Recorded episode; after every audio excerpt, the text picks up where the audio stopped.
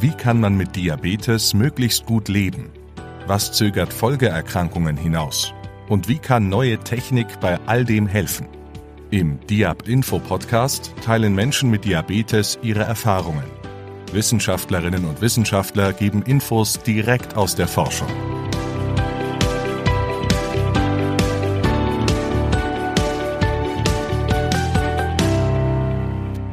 Herzlich willkommen zu unserem Diab-Info Podcast. In dieser Folge sprechen wir über die Diabetesform Modi-Diabetes mit Herrn Professor Wagner, der als Facharzt für Innere Medizin, Endokrinologie und Diabetologie die endokrinologische Ambulanz des Universitätsklinikums in Tübingen leitet.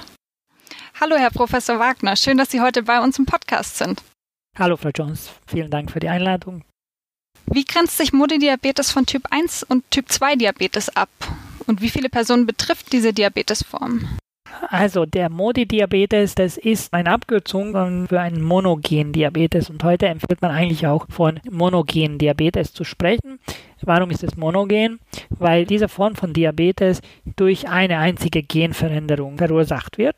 Im Gegenteil dazu gibt es bei, bei 1 Diabetes und beim Typ 2 Diabetes viele, viele, viele Gene, die einzeln keine Effekte nur äh, ausüben und mehrere von diesen Genen auf einen kleinen Effekten machen in, in der Gesamtheit die, die Neigung zum Diabetes aus. Bei Modi handelt es sich um Genvarianten, die eine hohe Penetranz haben. Das heißt, wenn jemand so eine Variante trägt, dann ist die Wahrscheinlichkeit sehr groß, dass die Krankheit sich auch dann zeigt im Erwachsenenalter oder mit, dem, mit der Alterung. Und wann diese Krankheit auftritt, das ist bei MODI, wie es den Namen Maturity Onset Diabetes auch impliziert, meistens beim jungen Erwachsenenalter. Also die sind nicht die Kinder, die jüngeren Kinder, sondern die jungen Erwachsenen oder in, in der zweiten Lebensdekade, wo die Krankheit sich oft manifestiert. Mhm. Also bei Modi sollen wir denken, wenn jemand zwischen 18 und 30 einen Diabetes entwickelt und sonst nicht der Diabetes nicht als Typ 2 Diabetes aussieht, wie können wir das feststellen? Typ 2 Diabetes eigentlich ist selber eine Ausschlussdiagnose, aber bei Modi fehlen oft die klassischen Begleitphänomene von Typ 2 Diabetes, wie zum Beispiel Erhöhung der Triglyceride oder mhm. ein sehr niedriges HDL-Cholesterin was bei Typ 2 oft zu sehen ist, das fehlt äh, bei Modi. Und das kann dem Arzt zusätzlichen Hinweis dafür geben, dass es sich um einen besonderen Diabetes-Typ äh, handeln könnte. Die Patienten sind oft auch normalgewichtig oder schlank. Mhm. Und vom Typ 1 Diabetes kann man es unterscheiden, indem man keinen Antikörper, also Typ 1 Diabetes äh, kann man die Antikörper messen im Blut, die letztendlich die Zerstörung der Beta-Zellen verursachen. Gibt vier Antikörper, die man, die man bestimmen kann in der Praxis. Und wenn man keinen Antikörper findet, dann ist die Wahrscheinlichkeit groß, dass es sich nicht um einen Typ 1 Diabetes handelt. Und dann gibt es noch natürlich andere Diabetestypen, die bei bestimmten Krankheiten auftreten können, die man auch ausschließen muss. Es gibt Diabetes bei der zystischen Fibrose oder auch Mukoviszidose genannt, mhm. bei einer angeborenen Krankheit.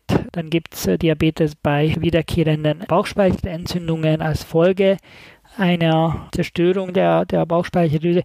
Also es gibt unterschiedliche äh, Diabetesformen, sekundäre Diabetesformen, die man dann noch ausschließt. Und die zählen dann auch zum Modi-Diabetes?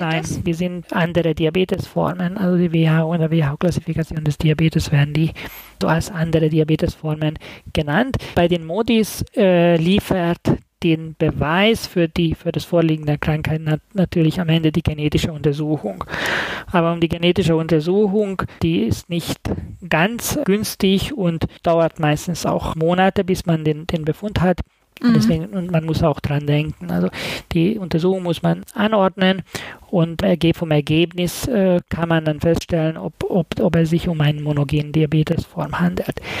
Die Häufigkeit dieser Krankheit ist aber insgesamt nicht groß. Man geht davon aus, dass bei jüngeren Patienten mit Diabetes ist vielleicht jeder Hundertste mhm. so ein Modi. Aber wenn wir alle Patienten mit Diabetes untersuchen, äh, gerade weil der Typ 2 Diabetes so häufig wird mit fortschreitendem Alter, kann man so mit vielleicht einem Modifall auf 1000 Diabetes-Patienten rechnen. Mhm. Was ist der Sinn von, von einer Unterscheidung? Warum müssen wir davon wissen, ob wir einen Modi haben oder nicht einen häufigeren Typ 2 Diabetes, weil man bestimmte Modi-Formen direkt therapieren kann. Das ist sozusagen die Präzisionsmedizin in der Diabetologie bei dem Modi 3 oder HNF1A Modi. Es wird durch eine Veränderung im HNF1A Gen verursacht äh, kann man ein spezielles Medikament, ein altes Medikament, das man in der Diabetologie früher, vor 20 Jahren noch sehr häufig benutzt hat, heute weniger, geben und den Diabetes gut einstellen. Die Patienten brauchen dann kein Insulin. Ist Modi-Diabetes vererbbar?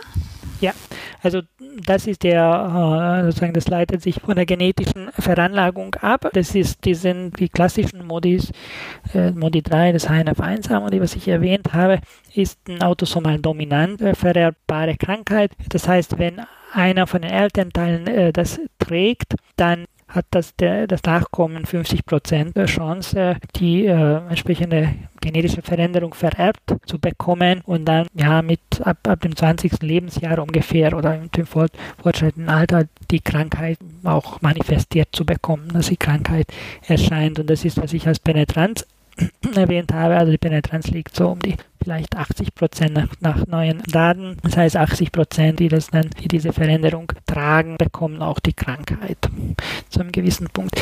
Es gibt eine, eine besondere Form von den Modis, das von einem anderen Gen, dem GCK, verursacht wird. Das hat eine noch höhere Penetranz, aber das Gute an dieser Veränderung ist, dass man es gar nicht behandeln muss. Also wenn man einen Diabetes hat, der mit dem GCK mit der mit genetischen Veränderungen in dem GCK-Gen erklärbar ist, äh, dann hat man leicht erhöhte Blutzuckerwerte, nüchtern. Äh, nach den Mahlzeiten ist diese Blutzuckererhöhung weniger ausgeprägt. Und wenn man es findet, dann kann man sich freuen, weil wir können den Patienten sagen, gut, die Werte sind ein bisschen höher, das macht aber keine Probleme, das führt nicht zu späteren Diabeteskomplikationen, das kann man einfach so beobachten und es bedarf keinerlei Therapie.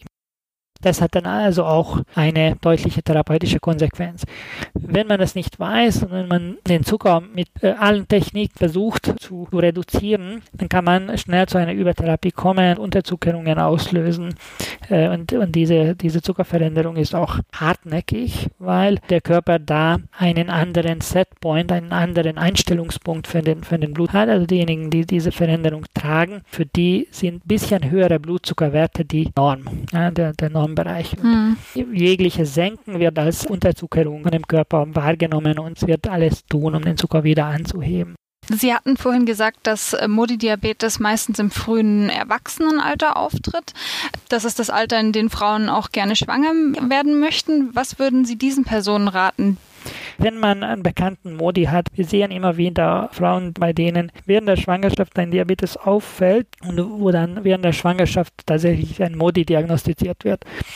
Aber wenn man davor schon weiß, gibt für den äh, GCK-Modi eine besondere Konstellation, weil diese GCK-Modi, was man eigentlich nicht behandeln wird und nicht behandeln kann, zu unterschiedlichen Verläufen wird bei den bei den Kindern, also bei den Föten, bei den ungeborenen Kindern. Wenn das Kind die Genveränderung von der Mutter vererbt bekommt, dann passiert nichts. Das Kind mhm. bekommt die hohen Blutzuckerwerte von der Mama, wird aber, das wird aber als normal so empfunden. Wenn das Kind aber diese Genveränderung von der Mutter nicht vererbt bekommt, dann sieht es die hohen Blutzuckerwerte als ja, als ein Trigger für noch mehr Insulinsekretion. Und äh, das Kind produziert mehr Insulin und wird größer. Also die, äh, es entsteht ein höheres Risiko für eine sogenannte Makrosomie, also für ein, ein großes Geburtsgewicht, was Komplikationen bei der Entbindung mit sich ziehen kann. Es gibt also diese zwei Möglichkeiten. Man kann natürlich nicht während der Schwangerschaft sagen oder feststellen, aus ethischen Gründen macht man diese Untersuchung nicht, mit denen man feststellen könnte, ob das Kind die Genveränderung bekommen hat oder nicht. Deswegen kann man bei der Einstellung der Mütter das nicht so berücksichtigen. Und da versucht man einfach mit Diät und mit bisschen Aufpassen die Blutzuckerwerte so gut wie möglich normal zu halten. Und wenn man weiß, dass es sich um, um ein GCK-Modi handelt, verzichtet man meistens auf eine Insulintherapie, auch wenn die, die äh, nüchternen Werte ein bisschen höher sind. Und im Gegenteil würde man bei ähnlichen Werten bei einem normalen Schwangerschaft Diabetes wahrscheinlich eine Therapie früher in die Wege leiten. Also es hat durchaus Konsequenzen für die Therapie, wenn äh, in der Schwangerschaft ein Modi Diabetes vorliegt. Was können Sie Personen mit der Diagnose Modi-Diabetes raten, wenn sie sich nicht ausreichend gut behandelt fühlen? Ich denke, die, die meisten Diabetologen kennen sich einigermaßen mit Modi äh, aus und ich würde einfach die, äh, die, die Schwangere, die Diabetes haben, Schwangerschaftsdiabetes oder Patienten mit, mit äh, Diabetes generell, die schwierig einstellbar sind, sich an Diabetologen zu wenden. Das ist ein, so ein spezielles äh, Fachgebiet innerhalb der Endokrinologie, beziehungsweise innerhalb der inneren Medizin, die sich mit den Einzelheiten der Diabeteseinstellung auskennt die, bei der Modi-Diagnostik ist, ist der, der wichtigste, dass man einen genetischen Befund hat, der von einem Genetiker richtig interpretiert wird. Die ähm, genetischen Veränderungen, die man, die man da finden kann, äh, sind äh, manchmal nicht einfach äh, interpretierbar. Es gibt auch Genvarianten, die keine Konsequenzen, keine Bedeutung haben, also einfach ein seltene Genvariante, die aber die Funktion des, des Eiweißes nicht verändert. Und die muss, die muss man auch entsprechend interpretieren können. Also eine gute Zusammenarbeit zwischen Genetiker und Diabetologen ist, ist, die, ist die Grundbedingung für eine, eine gute Therapie. Vielen Dank, Herr Professor Wagner, für das Gespräch zum Thema Modi-Diabetes. Das war unsere Folge zu Modi-Diabetes mit Herrn Professor Wagner des Universitätsklinikums in Tübingen. Viele weitere Informationen zu den gängigen Diabetesformen, aber auch zu selteneren Ausprägungen der Erkrankung finden Sie auf unserer Webseite diabinfo.de/slash leben. Wir hoffen, dass Ihnen diese Folge gefallen hat und sagen Tschüss, bis zum nächsten Mal hier im Diabinfo Podcast.